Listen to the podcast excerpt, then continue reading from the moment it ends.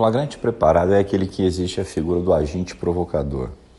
O agente provocador é aquele que toma três providências: prepara a situação flagrancial, induz, estimula o sujeito à prática do crime, mas ao mesmo tempo toma todas as providências para evitar a consumação.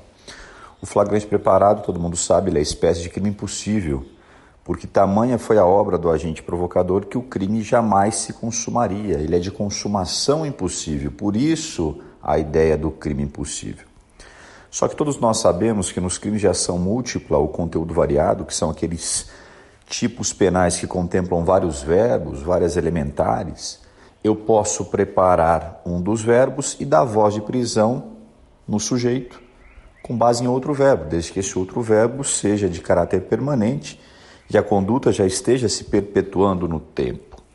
Sempre foi assim no capítulo de drogas, em que a gente colocava lá um policial na porta da casa do camarada, estimulando a venda da droga, e nós não podíamos prender o sujeito em razão da venda da droga quando ele nos entregasse o entorpecente, porque a venda foi preparada, era crime impossível.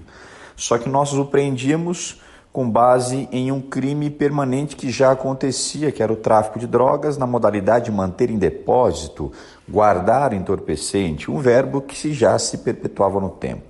Bom, sempre foi assim, são lições consagradas na doutrina e na jurisprudência, mas que agora, com o pacote anticrime, foram levadas para a lei de drogas.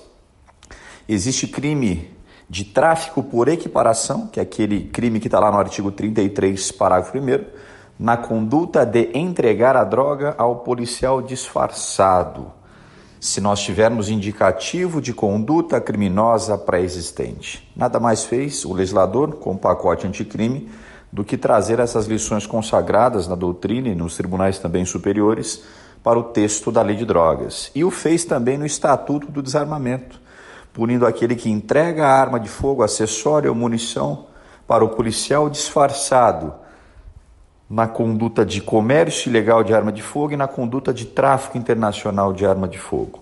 Sempre que houver, é claro, é, conduta anterior pré-existente, indicativo de conduta anterior pré-existente, que, segundo a técnica, deve ser uma conduta permanente.